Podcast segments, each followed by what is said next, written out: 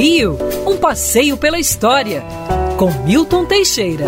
Amigo ouvinte, dia 1 de agosto de 1959 era inaugurada a rodovia Rio-Teresópolis, substituindo o antigo trenzinho que conduzia as pessoas a Teresópolis. Teresópolis surgiu a partir de um loteamento feito em homenagem à imperatriz Teresa Cristina Maria.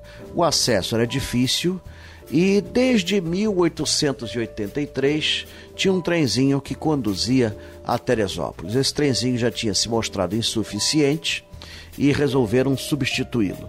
Já existia uma rodovia Rio-Petrópolis e por Petrópolis, por Itaipava, você podia ir a Teresópolis. Era um caminho tortuoso, mas viável. A rodovia Rio-Petrópolis foi inaugurada 27 de agosto de 1928.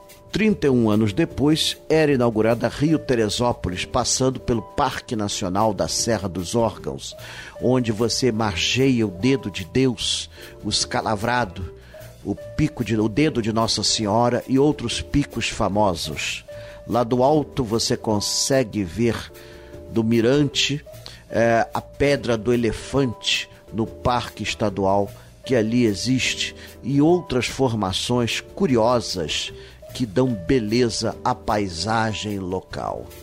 Teresópolis hoje é uma cidade progressista que se recuperou plenamente da chuvarada de 2011 e aposta vivamente do turismo.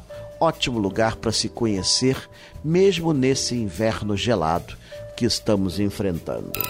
Quer ouvir essa coluna novamente? É só procurar nas plataformas de streaming de áudio.